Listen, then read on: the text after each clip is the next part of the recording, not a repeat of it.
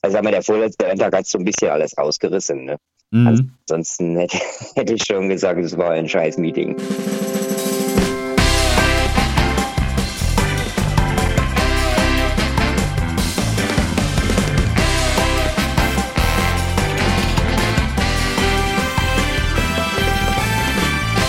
Vollhorst, die Rennsportshow mit ihrem Moderator Alexander Franke. Genau, es sind schon wieder zwei Wochen rum. Wir sind schon wieder bei Vollhorst, der Rennsportshow. Und ich freue mich heute ganz besonders über einen Gast, einen Gesprächspartner, äh, mit dem man eigentlich normalerweise gar nicht so viel spricht auf der Rennbahn, zumindest nicht in der Öffentlichkeit. Da habe ich immer so ein bisschen das Gefühl, dass das liegt ihm nicht so, da hat er nicht so viel Lust drauf und er ziert sich da manchmal so ein bisschen vor den Interviews. Äh, das kann er mir aber gleich mal persönlich sagen, ob ich ihm da was unterstellt habe oder ob ich recht habe. Hier ist nämlich der Dresdner Trainer Stefan Richter. Ich grüße dich, Stefan. Hi. Hallo. Hi.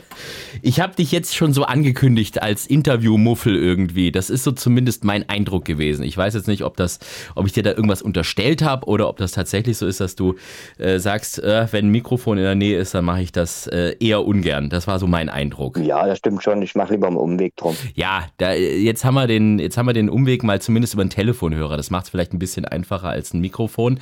Äh, woran liegt das, dass du sagst, irgendwie Interviews und so ist nicht so meins? Ähm, ja, pff, das ist so, liegt ja irgendwie in meiner Natur. Ne? Ich, äh, ich mache da lieber ein ich ziehe mich da lieber zurück und bin nicht so der Mensch, der sich da so präsentieren muss. Aber bist du sonst so äh, privat irgendwie ein geselliger Typ, der dann viel und, und gern sich mit Leuten trifft und redet und sonst was oder auch mal irgendwie mit, mit Leuten telefoniert oder so? Oder ist das generell so, dass du so ein bisschen so ein, ein zurückgezogenerer bist? Ja, so mit, äh, mit engen, mit engen Freundinnen, das geht schon alles, ne? aber ich bin jetzt nicht so der Mensch, der jetzt irgendwie so Partymensch oder dann, dass ich viele Leute treffen muss und dass ich da in großer Gesellschaft sein muss. Also das bin ich jetzt nicht so der Typ für. Wir wir versuchen jetzt trotzdem heute mal so ein bisschen was aus dir herauszubekommen, dich ein bisschen auszuquetschen, dass man einfach mal ein bisschen mehr über die Person Stefan Richter erfährt. So, jetzt fangen wir mal an. Das erste ist ja, äh, der Podcast erscheint ja heute einen Tag früher. Normalerweise bin ich immer der, der zu spät ist oder mal irgendwas vergisst oder sowas. Gestern Abend habe ich versucht, dich anzurufen und äh, dir hinterher zu telefonieren und der Richter ist einfach nicht ans Telefon gegangen. Was war da denn los? Warum hast du uns denn um den Tag versetzt? Äh, ja, nee, ich muss sagen, ich habe wirklich gestern verschlafen. Ich habe immer noch versucht, Wunder zu bleiben. Und äh, ja, dann war ich irgendwie eingeschlafen, habe zwar das Telefon so im Untergrund gehört, aber so richtig registriert habe ich es gar nicht. Ja, wahrscheinlich hast du einen so angenehmen Te äh, Klingelton, weißt du, der so irgendwie so schlaffördernd ist oder irgend sowas.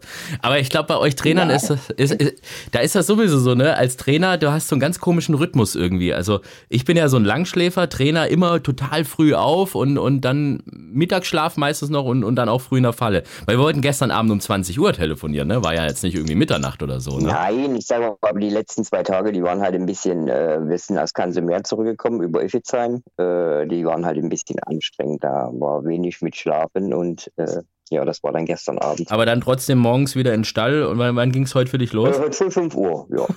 okay. Woran liegt das eigentlich, dass äh, im Rennsport sich alles dann so was, was Training und so angeht und Arbeit so früh abspielt? Weil im Grunde genommen, bei uns, wir haben ja nicht das Problem irgendwie wie jetzt in, in Dubai oder, oder in Amerika oder was weiß ich was, dass es mittags zu heiß ist oder so. Eigentlich könnte man doch sagen, Mensch, mal in Ruhe ausschlafen, den Pferden ist es egal, die Rennen sind auch alle eher mittags und so. Warum ist das so, dass das immer morgens anfängt? Weißt du das? Äh, ja, was da jetzt, warum das äh, genauso ist, äh, kann ich dir jetzt auch nicht sagen. Aber ich sag mal, das Pferd braucht eigentlich so jeden Tag seinen täglichen Rhythmus. Äh, mhm. Ist ja jetzt nicht so, dass man das mal heute so macht und morgen so. Und also ich bin eigentlich der Typ auch so, ja, ich fange lieber eher an und bin eher fertig. Und äh, ja, also so ist meine Auffassung. Ist es für die Pferde nicht manchmal dann so ein bisschen anstrengend, wenn dann mal irgendwie abends Rennen sind oder so? Gibt es ja auch manchmal, ne? Da müssen die sich ja komplett umstellen, oder? Oder ist das oder äh, akzeptieren die das dann schnell? Ja, die, ich sag mal, die Pferde, die haben ja so jeden Tag ihren Rhythmus, ne? Dann äh, ist, die wissen dann schon, dann gibt es um die Zeit Futter und ich sag mal, wenn die, wenn die Rennen abends sind und äh, das merkt das Pferd auch schon früh, wenn, wenn heute Renntag ist oder wir fahren irgendwo hin oder wir fahren über Nacht irgendwo hin, dann wissen die schon ganz genau, wozu die dort sind und äh, dann ist denen das eigentlich egal, ob das um 11 Uhr ist, das erste Rennen oder das äh, erste Rennen ist 18 Uhr. Das ist dann egal. Hast du am Anfang irgendwie lang gebraucht, um da reinzukommen, so in diesen Rhythmus? Also, weil du hast ja eigentlich alles mitgemacht. Du warst ja am Anfang, äh, warst du, glaube ich, sogar Amateur ganz am Anfang, dann mal irgendwie als, als Stift, als Nachwuchsreiter, Arbeitsreiter hast ja. du schon gemacht, Pferdepfleger, Futtermeister. Du hast ja alle Stationen mitgemacht, bis jetzt Trainer. Aber immer früh aufstehen.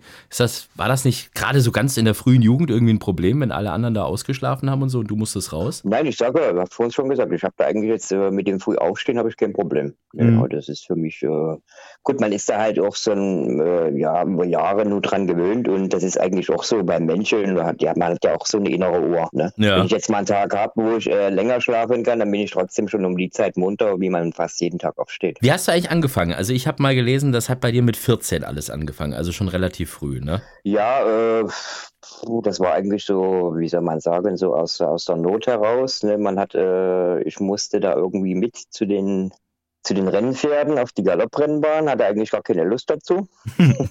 okay.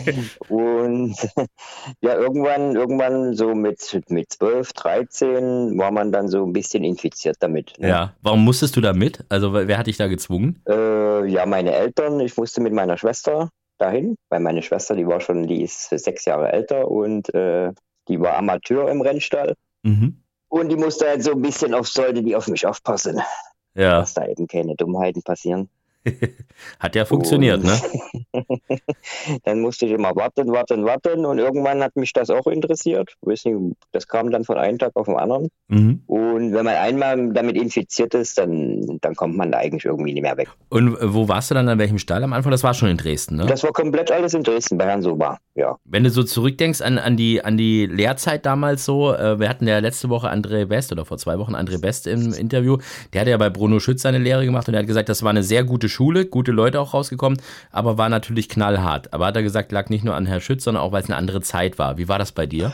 Äh, ich sag mal gut, äh, ich habe bei Herrn Sauer auch viel gelernt. Ne? Es war auch, äh, ja, Lehrjahre waren keine Herrenjahre. Das äh, war, ich sag mal, ist ja bei mir auch schon ein paar Jahre her. In der Zeit alles noch ein bisschen, wie soll man sagen, noch ein bisschen mit mehr Schmackes. Ne? Mhm. Nicht so Larifari wie heute. Und da, ich denke mal, man hat da schon viel, äh, viel gelernt und auch Disziplin bekommen. Ich glaube, heutzutage ist das Problem aber auch, dass man halt einfach aufpassen muss, dass die Leute dir nicht weglaufen, ne? Weil es einfach, ich glaube, dieses Personalproblem gibt es ja in ganz Deutschland, ne? Ja, gut, das, ich sag mal, das geht ja eigentlich im ganzen Rennsport so. Es ist ja jetzt nicht bloß in Deutschland, es gibt auch andere Länder, wo es schon genauso anfängt, dass es eben kaum noch äh, Nachwuchs gibt oder gute Leute als Nachwuchs. Und ich denke mal, damit müssen wir einfach leben. Ne? Mhm. Weil der Beruf ist ja nur auch mal, man arbeitet sieben Tage die Woche oder sechs Tage die Woche.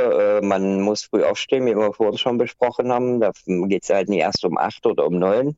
Und das ist halt für viele junge Leute doch äh, schwierig, da irgendwie tja, sich damit abzufinden. Mhm. Die wollen heutzutage eigentlich, äh, wie soll ich sagen, die wollen nicht mehr viel tun, wollen viel Geld verdienen, wollen Wochenende frei, wollen feiern. Und das ist eben in dem Beruf, äh, entweder man macht das aus Enthusiasmus ne, oder man braucht es auch gar nicht mehr. Ich habe jetzt eigentlich eher gedacht, dass das äh, bei euch da oben ähm, ein bisschen leichter ist, Leute zu finden, ne? weil man in den Rennstellen ja ganz oft Leute sieht, die aus Tschechien und Polen und, und, und Slowakei und so kommen. Da seid ihr ja näher dran eigentlich. Ne? Also Slowakei jetzt vielleicht nicht unbedingt, aber Tschechien, Tschechien und Polen, das ist ja direkt eigentlich bei euch die Grenzen. Ne? Ähm, aber es ist auch nicht so, dass man da leichter die Leute dann rüberbekommt, oder? Nein, so viel einfacher ist das nicht mehr, wie das mal vor, ich sag mal, 10 oder 20 Jahren war, dass die dann alle gerne gerne hierher kommen. Ich denke mal, die, die verdienen jetzt in ihren eigenen Ländern.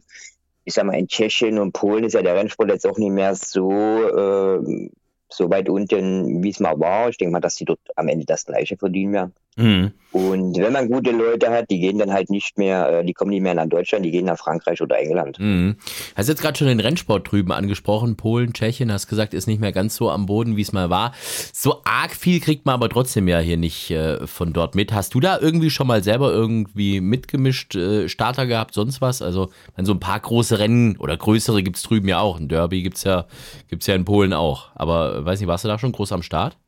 Nö, ich sag mal, gut, dieses äh, in, in Polen und Tschechien, ich sag mal, in den normalen Rennen äh, ist, sind ja die Geldpreise jetzt auch nicht so hoch, dass man das, mhm. dass sich das lohnen würde, da hinzufahren. Ich sage, wenn man mal jetzt irgendein Pferd hat für Derby oder oder die Diana oder sowas, dann könnte man ja sowas auch mal probieren. Habe ich auch schon mal äh, mich damit beschäftigt, aber in den ganz normalen Rennen, äh, das, das lohnt sich auch einfach nicht. Da kann man da, da kann man noch in Deutschland laufen, da verdient man, glaube ich, hier noch ein paar Euro mehr. Mhm. Oder wie du es sehr aktiv und sehr aktuell und sehr erfolgreich machst in Frankreich. Du hast vorhin schon gesagt, kannst du mehr. Äh, wart ihr jetzt gestern, nee, vorgestern zurückgekommen über Iffezheim? Das heißt, das ist dann so Zwischenstopp. Also da äh, schlaft ihr dann und die Pferde auch oder fahrt ihr da komplett durch? Nee, wahrscheinlich nicht, oder? Bei der. Nee, na gut, äh, Konsumär liegt ja, sind ja von Dresden äh, 1600 Kilometer. Äh, das muss man schon mit Zwischenstopp machen, weil das, es geht ja um die Fahrzeiten vom LKW. Dann darf man Mhm. ja ein Pferd eigentlich auch nie länger als zwölf Stunden transportieren. Mhm. Und das ist dann schon alles ein bisschen, auch dem Pferd tut man damit einen Gefallen, wenn man äh, also eine Übernachtung macht. Also die schlafen aber nicht dann im Transporter. Da habt ihr dann irgendwelche Gastboxen von, von Baden Galopp oder wie läuft das? Nein, in den, äh, in, in den Gastboxen in die Fitzheim. Ah, okay, gut. Und Die ihr. sind da eigentlich ja. sehr, die kommen uns da immer sehr entgegen und Mhm. ich sage, wir sind ja nicht die einzigen, die dort übernachten. Das machen ja andere auch. Und ja, Quasi Pferdehotel sozusagen für eine Nacht. Motel. sozusagen für Ja. eine Nacht. Ja. So, da seid ihr also mit äh, einigen Pferden aus Kanzelmeer zurückgekommen und vor allem mit einigem an Kohle. Der letzte Renntag oder der vorletzte, sagen wir es mal so, ähm, äh, der ist ja, der ist ja gut gelaufen für euch. Ne? Das war irgendwie Listenrennen hast du gewonnen mit Mikador. Äh, dann noch ein, ein schönes Handicap gewonnen. Wenn, wenn die zwei Siege nicht dazugekommen wären, hättest du dann gesagt, das war jetzt kein so erfolgreicher Ausflug nach Kanzelmeer oder war es bis dahin auch schon gut? Nee, also bis, bis zu dem vorletzten Renntag war es eigentlich, äh, ich sag mal, gut, wir hatten halt, die Pferde liefen eigentlich alle vernünftig. Es war halt immer ein bisschen viel Pech im, im Spiel oder man, der Rennverlauf hat nie gepasst, der Ritt hat nie gepasst. Also sag mal, der vorletzte Renntag hat so ein bisschen alles rausgerissen. Ne? Mhm. Ansonsten hätte, hätte ich schon gesagt, es war ein scheiß Meeting. Okay. Ja gut, aber es war aus deutscher Sicht sowieso alles so ein bisschen überschaubar. Also ich glaube, Marian Weißmeier, der hat zwei Rennen gewonnen und ich glaube, sonst so, äh, ich weiß gar nicht, hat noch überhaupt ein Deutscher ein Rennen gewonnen? Subi, glaube ich nicht, GP Cavallo nicht. Äh, Nee, nee in Kans also direkt in Kansumer nicht. Ne? ja, ja, Bloß, äh, ja, wart ihr die die einzigen. Treffer. Die, dieser Listentreffer, das war, das war ja so ein, so ein Rennen von dieser Defi du Gallo-Serie, ne? War das nicht mal irgendwie, wenn du da mehr von den Dingern gewinnst und Punkte sammelst, dass du da noch irgendwie so extra Bonus kriegst und Ja, da irgendwas? gibt's noch einen, ja, da gibt's noch einen extra Bonus, wenn man äh, mit den 18 Punkten und also ich habe mich da mal so ein bisschen reingelesen, wenn ich das so richtig verstehe. Es gibt einige Läufe, ich denke mal, das werden wir mit dem ein bisschen in Angriff nehmen und werden mal gucken, wie weit wir kommen. Ja. Es ist ein feines Pferd, das äh, Mikador gehört äh, Karin Brieskorn, ne? Der gehört Frau Prieskon, ja. Ja, ja. deine größte Besitzerin am Stall. Ich bin ja einer, der Frank Brieskorn unheimlich mag, aber das ist auch einer von den Typen, die auch schon mal so ein bisschen lauter sein können. ne? Da habe ich immer so das Gefühl, ich wüsste nicht, wie es ist, wenn ich Trainer für den wäre und da läuft mal was schief. Ist der, kann der stinkig sein manchmal oder ist das immer alles cool mit dem? Äh, ja, kommen, treten viele Leute an mich ran, sagen das. Ich sag mal, ich habe mit ihm eigentlich, äh, ja, mal auf Holzkopf bis jetzt nie ein größeres Problem gehabt. Klar, er hat auch seine Launen, ich habe auch meine Launen. Ne, dann, dann, dann ist auch mal, dann kracht's mal kurz und dann ist aber eine Stunde später ist alles wieder gut. Also er ist eigentlich sehr, ein sehr, wie soll ich sagen, ein einfacher Besitzer. Ne? Weil er versteht auch ein bisschen was vom Pferd ist jetzt nicht so ganz äh, unbeleckt und dann kann man ihnen das so alles äh, plausibel erklären und da gibt es eigentlich nie irgendein Problem oder so. Diese Frankreich-Fahrerei, kam, kam die Idee von ihm oder woher kam die? Weil das machst du jetzt, glaube ich, echt auch erst seit zwei, drei Jahren, ne? Also ich glaube, vor 2021 gab es da noch gar keinen Starter drüben, ne, von dir. Nee, das war eben ganz sporadisch. Gut, wir hatten dann vor zwei Jahren mal mit Cannes angefangen, ne, sind wir halt mit drei Pferden hin. Aber das hat sich dann so entwickelt äh, und er wollte sich da so ein bisschen dahin orientieren und äh, ich sag mal vom Natürlich ist immer ein größerer Aufwand von Dresden, ne, weil wir liegen ja nun doch äh, sehr weit im Osten. Ja. Und die Kilometer sind eben sehr viele, aber ich sage mal, der Aufwand, wenn man es jetzt vernünftig macht, äh, kann sich auch lohnen. Ne? Natürlich hat man auch mal Fahrten, wo man dann nach Hause fährt und sagt, pff, hat das Sinn gemacht, äh, aber ich sag mal, ein paar Euro verdienst du da drüben schon mehr Ja. als hier in Deutschland. Bei den Franzosen ist ja auch noch äh, das Positive mit den Prämien. Ne? Das ist ja das, es gibt ja eben dann meistens noch 50 Prozent Prämie, bei Dreijährigen 80 Prozent Prämie vom Rennpreis. Und das ist ja für den Besitzer schon ein Anreiz. Ja, wenn der halt ein französisch gezogenes Pferd hast. Also der braucht halt französische Inländergeltung. Sonst gibt es keine Prämien. Ja gut, er hat ja zum Teil, äh, also zum Großteil, die jetzt da laufen, sind ja fast alles Franzosen. Und ohne, ohne, die, ohne die Prämien würde es sich eigentlich auch gar nicht lohnen. Ne? Aber er, er hat sich da eben jetzt ein bisschen nur die Pferde gekauft, die eben auch prämienberechtigt sind. Und dann, dann lohnt sich das schon. Ich sag mal, der Mikado, natürlich, hier stehen die äh, 30.000 oder 35 als Siegpreis und dann kriegt er die Hälfte als Prämie dazu. Das ist ja dann doch schon nie ohne. Ne? Einer, der keine Prämien, glaube ich, kriegt, ist Woodstone, ne? Das ist ein Deutscher, aber der hat trotzdem auch so drei, vier von den größeren. Das ist ein Deutscher, ja. Der hat aber drei, vier von den größeren Handicaps schon weggeknallt. Also das äh, ist, glaube ich, auch ein sehr dankbares Pferd, ne? Ja, gut, der hatte die, eben die zwei, die zwei besseren Handicaps da, äh, die waren für einen Sieger mit 20.000 dotiert. Die muss man in Deutschland erstmal am Handicap verdienen, ne? die 20.000 Euro mhm. pro Rennen. Ja. Und da hat sich das für den eigentlich auch äh, letztes Jahr auch gelohnt. Ja. Was war mit dem los? Der war jetzt aber in Cannes, war der Letzte in dem Listenrennen, ne? Ja, gut, der sollte eigentlich bloß so mitfahren. Das äh, ist ja auch, äh, ich sag mal, für Paarpferde ist das Überwintern. Ne? Man hat natürlich besseres Klima, mehr Sonne. Gut, dieses Jahr war es eben nicht so warm und war auch nicht so viel Sonne. Aber das Klima ist schon besser und man kann eben auch durchtrainieren. Das ist ja hier in Dresden, äh, ich sag mal, manchmal zwei, drei Monate kann man hier nicht viel, ist nicht viel mit Training. Ne? Man kann ihn ein bisschen bewegen, aber Training hat das nicht. Er sollte bloß mitfahren, sollte mal ein Rennen laufen. Das Rennen hat nur gar nicht gepasst für den. aber war halt die Fehler, aber man macht auch mal Fehler. Das war, glaube ich, doch der, der letztes Jahr äh, irgendwie noch, wo es hieß, ah, vielleicht kriegt er noch eine Nachnennung fürs Derby, ne? Das war zumindest, äh, stand das so groß in der Sportwelt, habe ich das gelesen, dass man darüber nachdenkt irgendwie. Habt ihr da wirklich drüber nachgedacht oder, oder war das nur, war das nur so Gerüchte? Ja, also ich weiß nicht, es waren, waren irgendwie auftauchte das Gerücht auf einmal auf. Äh, die Besitzer haben kurz drüber nachgedacht, aber also ich habe darüber eigentlich nie nachgedacht. Ich habe da meine Meinung dazu gesagt und dann war das Thema auch wieder erledigt. Mhm. Ich denke mal, das ist nie seine Klasse. Er hätte, glaube ich, ja sowieso nicht ganz reingeschafft. Ne? Der war irgendwie auf Platz 23 oder so, ne? 20 dürfen laufen und wenn er dann noch 25 65.000 Euro zahlen musst und dann hoffen musst, dass du überhaupt reinkommst und dann mit der untersten Startnummer musst du so ein Rennen halt auch erstmal gewinnen, ne? Ja, das ist ja dann auch mit der Nachnennung ist ja eigentlich äh, gut für den Besitzer ist es vielleicht ein Anreiz, wenn er da im Führing stehen kann und einen Derby-Starter hat, aber äh, ja, was hat man davon, wenn man dort 65.000 Euro Nachnennung bezahlt, dort im Führing steht und das Pferd läuft vielleicht auch vernünftig, ne, ist Sechster, Siebter, Achter oder Neunter und verdient genau Euro, dann sollte man das schon, wenn man jetzt das Pferd mit der Klasse näher hat, kann man dem das auch ersparen fahren. Gute Einstellung. Ja, was mir bei dir noch aufgefallen ist, du bist in den Auktionsrennen immer total gefährlich. Also, äh, wenn man äh, Stefan Richter Pferd in einem Auktionsrennen sieht, dann ist mir völlig egal, wie die Quote ist, den wette ich mal irgendwie. Ist so ein bisschen eine Spezialität von dir, oder? so. Ja, na gut, es sind halt auch, äh, es sind halt auch Rennen, wo es eben mal ein paar Euro mehr gibt oder wo man ein bisschen was verdienen kann. Und man versucht dann die Pferde, wenn man die jetzt hat, eben schon für diese Rennen immer so ein bisschen da dahin zu arbeiten, ne? dass man da auch um sag mal, gibt ja auch für die, für die Platzierten gibt es ja auch noch reichlich Geld. Mhm. Und das ist ja für die Besitzer auch immer ein Anreiz, dass eben auch mal was zurückkommt. Ne? Reizt sich das trotzdem mal auch irgendwie so in diesen ganz großen Rennen mitzumischen? Also gerade so, Herr Derby habe ich jetzt bei dir rausgehört, ist jetzt gar nicht mal so groß auf deiner Bucketlist drauf, aber eine Derby-Nennung hat ja einer von dir, ne? Vidalgo. Ja, Vidalgo bin ich noch ein bisschen, ich sag mal, ist bestimmt kein schlechtes Pferd. Äh, ich denke nie, dass es der größte Steher ist. Also die 2-4 werden bestimmt ein Problem werden für den. Wir gucken mal, wie es jetzt mit dem weitergeht. Aber ich, ja, man braucht halt die Pferde dazu. Was will ich mir, äh, ich muss ja auch sehen, was habe ich hier für Pferde im Stall. Natürlich würde ich auch gerne Grupperennen laufen und Grupperennen gewinnen, aber man muss ja mal damit arbeiten, was hat man im Stall. Ne? Mhm. Und es bringt ja dann auch nichts, äh, irgendwelche Pferde da anzuspannen, wo man am Ende dann ja letzter oder vorletzter im Grupperennen ist. Da kann ich die Sache auch gleich lassen. Das mhm. ist, mein, ist so ist meine, meine Auffassung. Ja. Bloß um da jetzt einfach mitzulaufen und einen Starter zu haben, da bin ich jetzt nicht so der Typ dafür. Ja, du gehst das schon eher vorsichtig an. Finde ich nicht ganz verkehrt. Trotzdem, Hoffnung darf man haben. Äh, Le Richard oder Le Richard Isfahan-Sohn, der eine Nennung für den Preis des Winterfavoriten bekommen hat in Köln.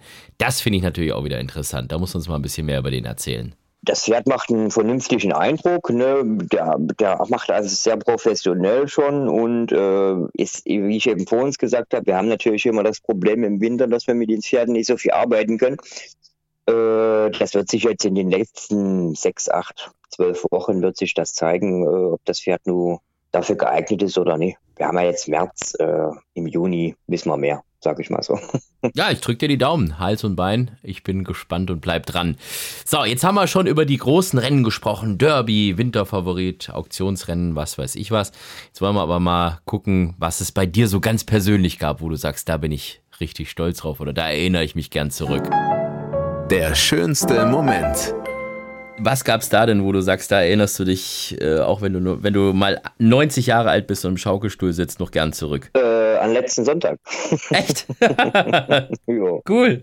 Das war eigentlich so, ich sag mal, im Rennsport jetzt so, also es war mein erstes Listenrennen in Frankreich und, und, das war eigentlich so, ich sag mal, bis jetzt der schönste Moment. Natürlich, es gab auch noch ein paar andere Treffer davor, die waren auch schön, aber der schönste war eigentlich jetzt äh, letzten Sonntag. Ach cool.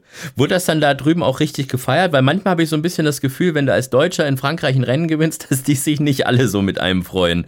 Aber das äh, ist mir zumindest so in der Provinz in den ähm. kleineren Rennen aufgefallen. Nö, also sag mal, also die Franzosen, äh, die kamen wirklich alle an, haben gratuliert und äh, also dort unten ist irgendwie ja irgendwie ein anderer Zusammenhalt da. Ne? Ja. Also die, die sehen da uns Deutsche jetzt nie so als äh, ja, die bösen Deutschen, die Konkurrenz oder so. Mhm. Die haben sich wirklich, also der Großteil hat sich wirklich auch gefreut darüber. Wie war das auf der Bahn? Also war das da richtig voll an dem Tag auch? Oder ich kann mir das gar, ich war noch nie in Kanzler an dem Tag war, an dem Tag war in, an dem Renntag war überhaupt keiner auf der Bahn, weil das Wetter war so grauenhaft.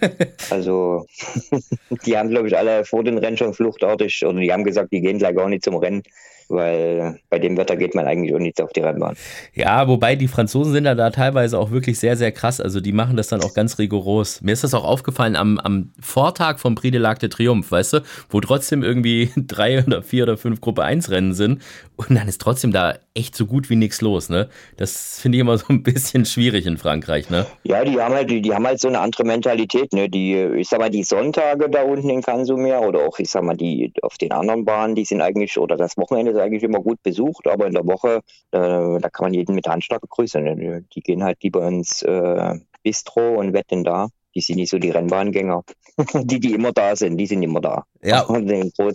so Besucher oder so gibt es ja eben da kaum. Ja, aber Deutsche gibt es immer mal wieder ein paar, ne? Also ich kriege das von ganz vielen mit, die irgendwie sagen, das ist so jedes Jahr irgendwie so fest, fester äh, Urlaub im, im, im ganz frühen Jahr, irgendwie kannst du mehr ein paar Tage, ne? Ja, Deutsche, Deutsche trifft man da viel, ne? Das ist deutsche Invasion da manchmal da unten. Ja, ja, siehst du mal, vielleicht, vielleicht gab es deshalb so viel Applaus für Mikador, aber war ja auch ein schöner Sieg und vor allem auch leicht gewonnen, ne? Mit vier Längen. Das war in so einem Rennen auch schön, oder? Ja, na gut, ihm kam natürlich äh, der, der Regen entgegen ne, an dem Tag und äh, ich sag mal, auf, auf guter Bahn hätte das nie so, wäre das nie so leicht gegangen.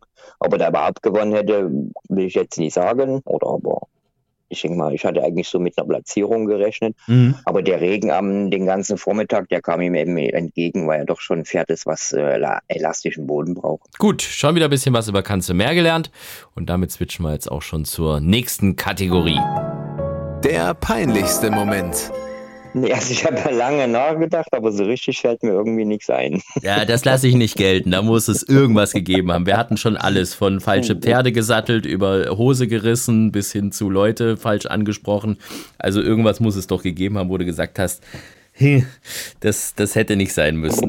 Nee, ich glaube, tja, ich habe überlegt, ich hatte mal, ich hatte mal einen Renntag in Berlin, da war ein Rennen. Ich glaube, da hatte ich äh, fünf oder sechs Stotter von acht und Niena hat gewonnen. Also die waren die hinteren Plätze alle belegt. Waren die auch noch schön Favoriten alle? Dann ist es nämlich richtig peinlich. Dann lasse ich es gelten. Ja, es waren nur noch zwei Favoriten dabei. Ne, der eine war, glaube ich, gerade mal so Dritter geworden und die anderen haben, glaube ich, die letzten, die, den Rest, die restlichen Plätze ganz hinten belegt. Also das war eigentlich fiel mir jetzt so ein, das war eigentlich ein sehr peinliches Rennen.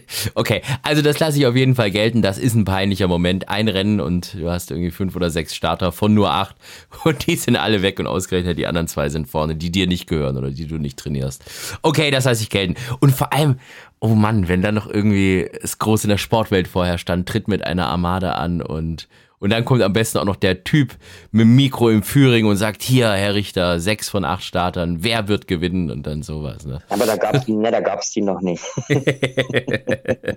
ja gut, wobei, ich habe ja schon gesagt, dich kriegt man ja sowieso schwer zu fassen. Zum einen, weil du es ungern machst und zum anderen, du führst ja deine Pferde auch äh, sehr, sehr gerne selbst, ne? Ja, ja, ist, meistens ist es ja so, dass man eben, äh, wenn ich jetzt über Nacht oder so fahre, dann fahre ich meistens alleine, mhm. ne, dass eben Personal hier bleiben kann, weil hier die Arbeit bleibt ja auch nie liegen und äh, ich habe da auch kein Problem, die Pferde zu führen. Ne. Ja, ich habe mal gedacht, dass man daran irgendwie ableiten kann, wer die besten Chancen hat, dass ich gedacht habe, wenn der Trainer selber führt, dann ist es das beste Pferd, aber das ist, glaube ich, bei dir nicht so, ne? Nee, Eigentlich nicht, eigentlich nicht.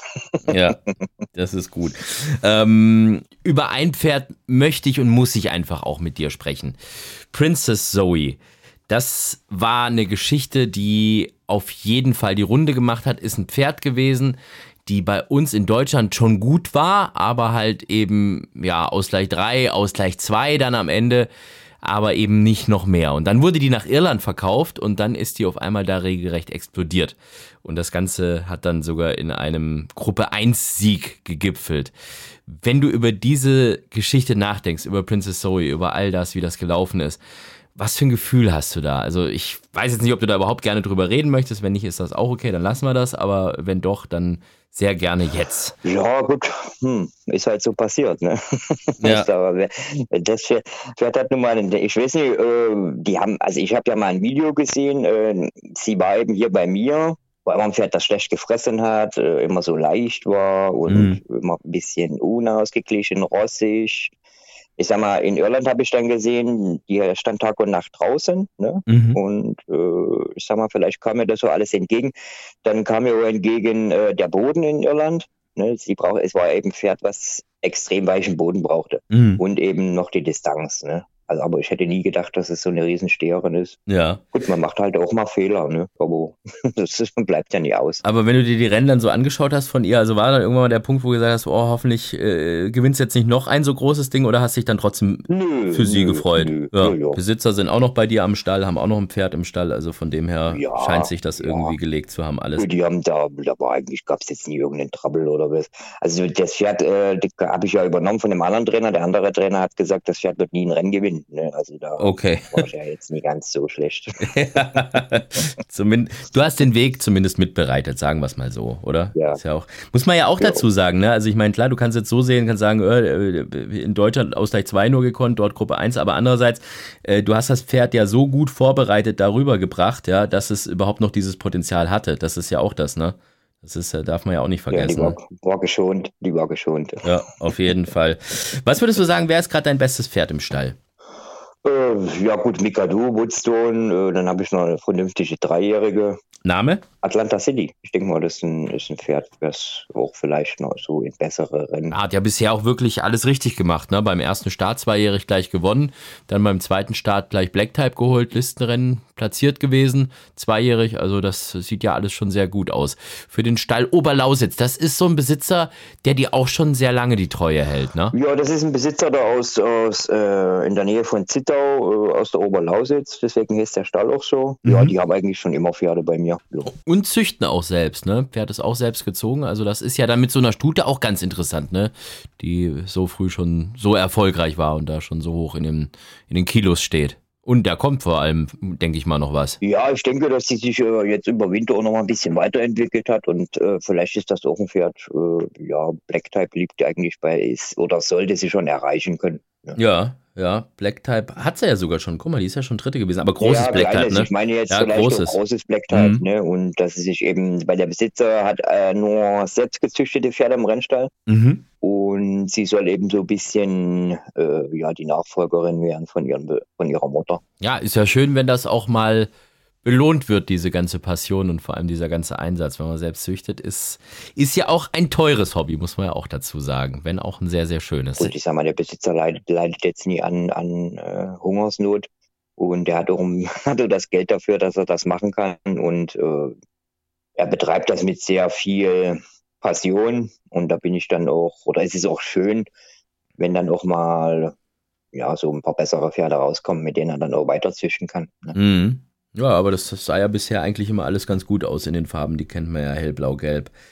Wen man noch kennt, ist, ich habe es vorhin schon gesagt, Heike Froburg. Ähm, die ist äh, bei dir am Stall Teilhaberin oder Geschäftsführerin oder, oder, oder eine Art Co-Trainerin oder wie, wie kann man sie beschreiben oder was, was ist ihre äh, Position bei dir im Stall? Das habe ich noch nicht so ganz raus. Ja gut, äh, der Rennstall Richter ist halt in, in der GBR ne? Mhm. und äh, wir sind eben zur, jeder hat die Hälfte, also sie ist zur Hälfte Teilhaberin von der GBR.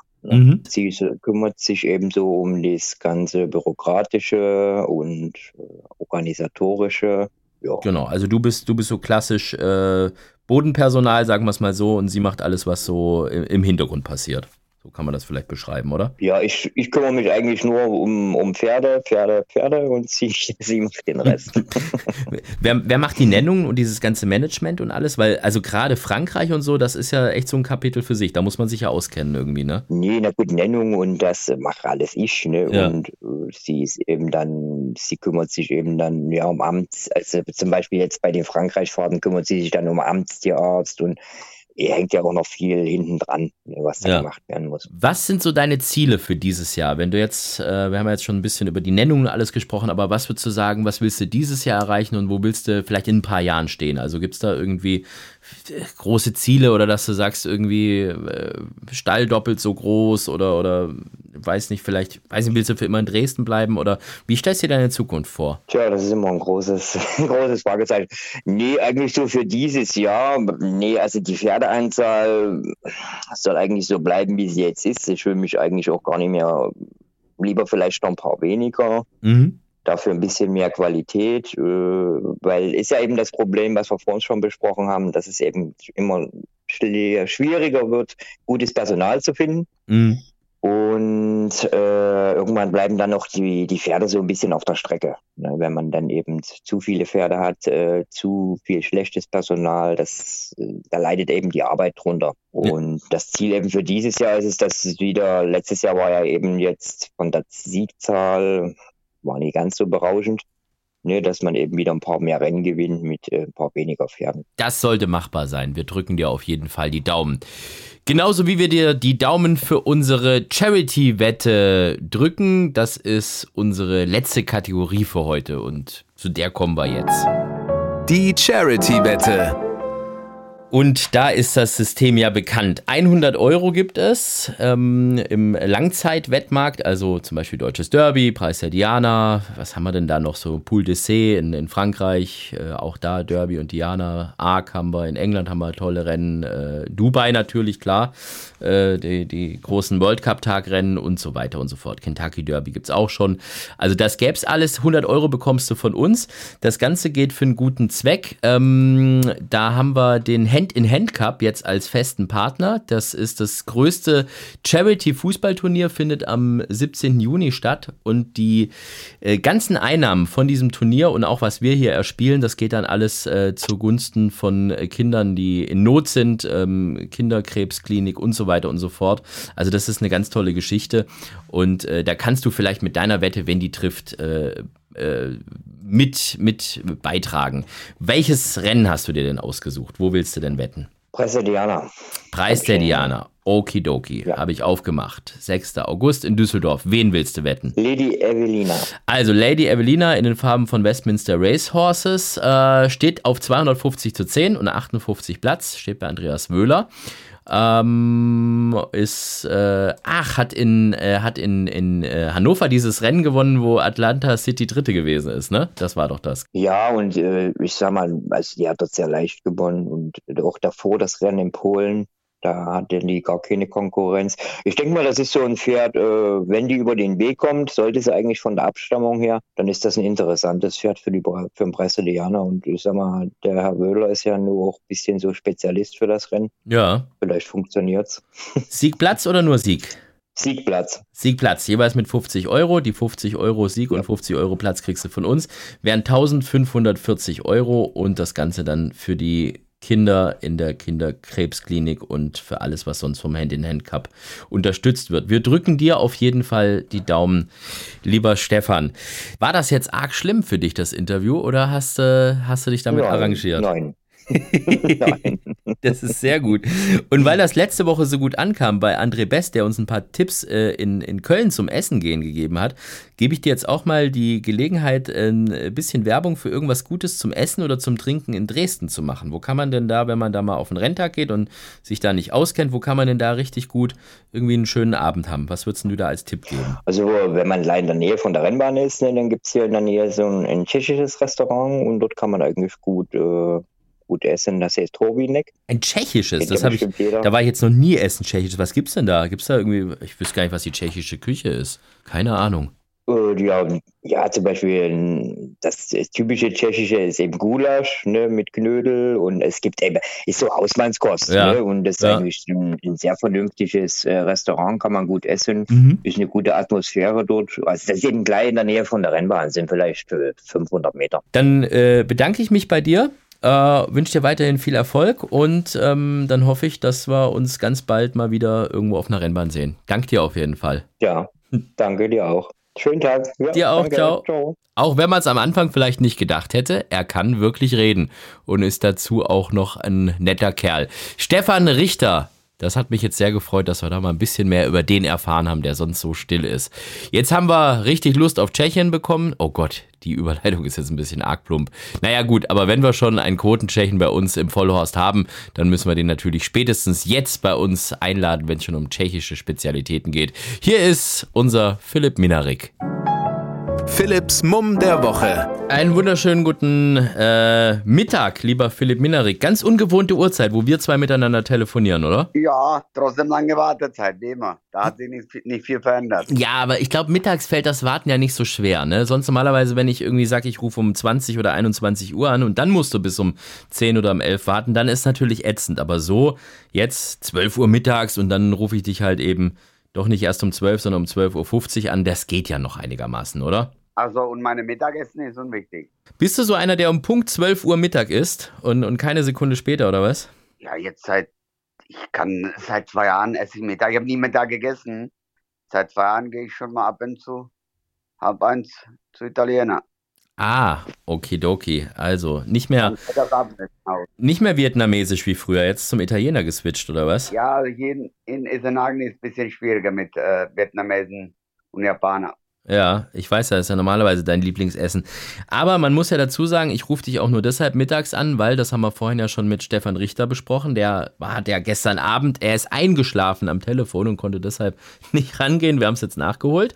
Hat ja irgendwie hingehauen. Aber was das Gute an dem Gespräch mit Stefan Richter gerade war, der hat uns einen Tipp gegeben in Dresden. Und zwar hat er uns ein tschechisches Restaurant genannt, wo man wohl sehr gutes Gulasch essen kann. Ich habe immer gedacht, Gulasch ist ungarisch, aber du wirst mich jetzt aufklären, dass das wohl auch in Tschechien gegessen wird, oder? Ja, ja.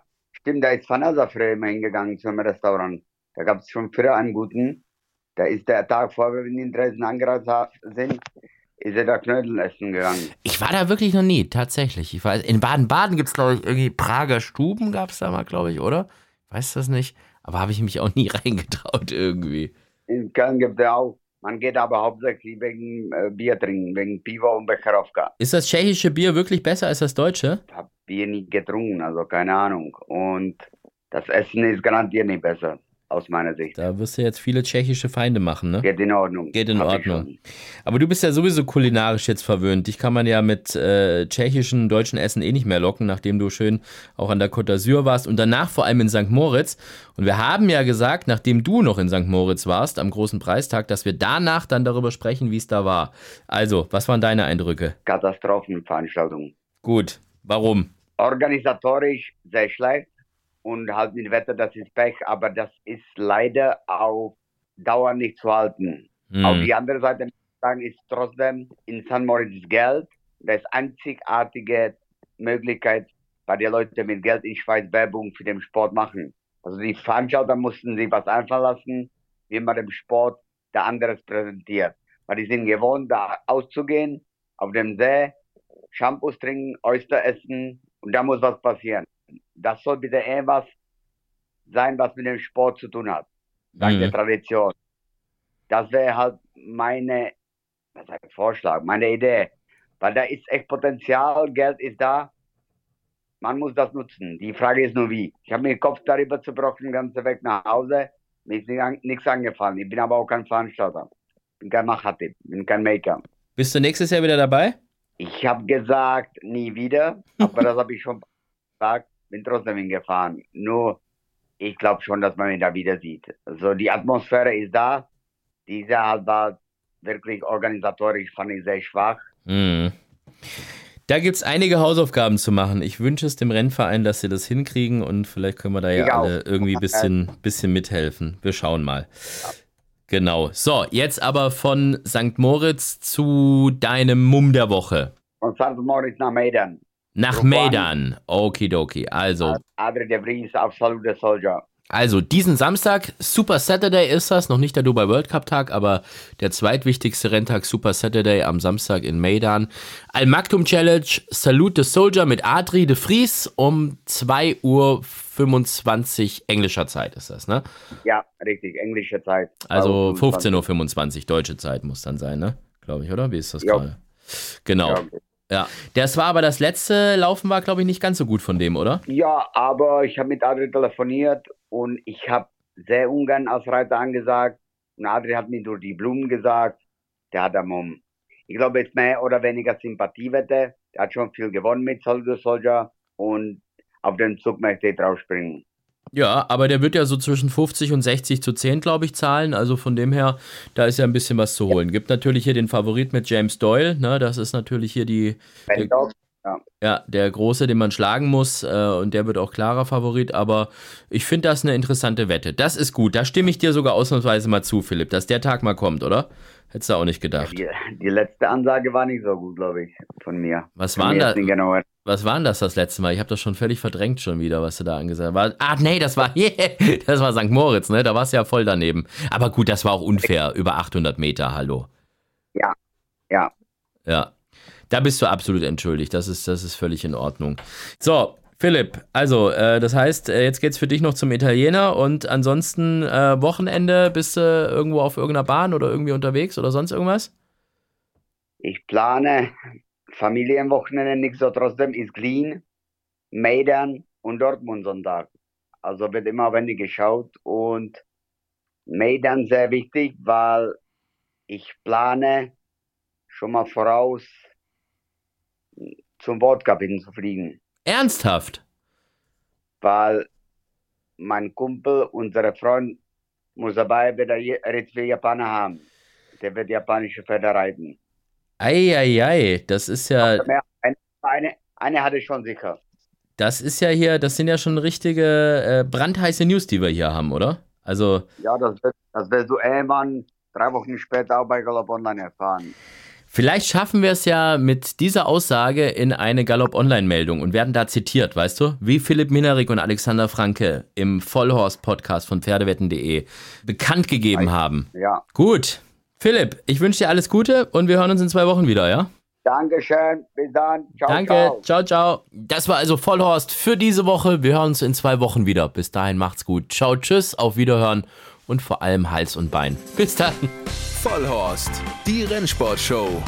Podcast von Pferdewetten.de. Moderator Alexander Franke. Inhaltlich verantwortlich Sascha van Treel.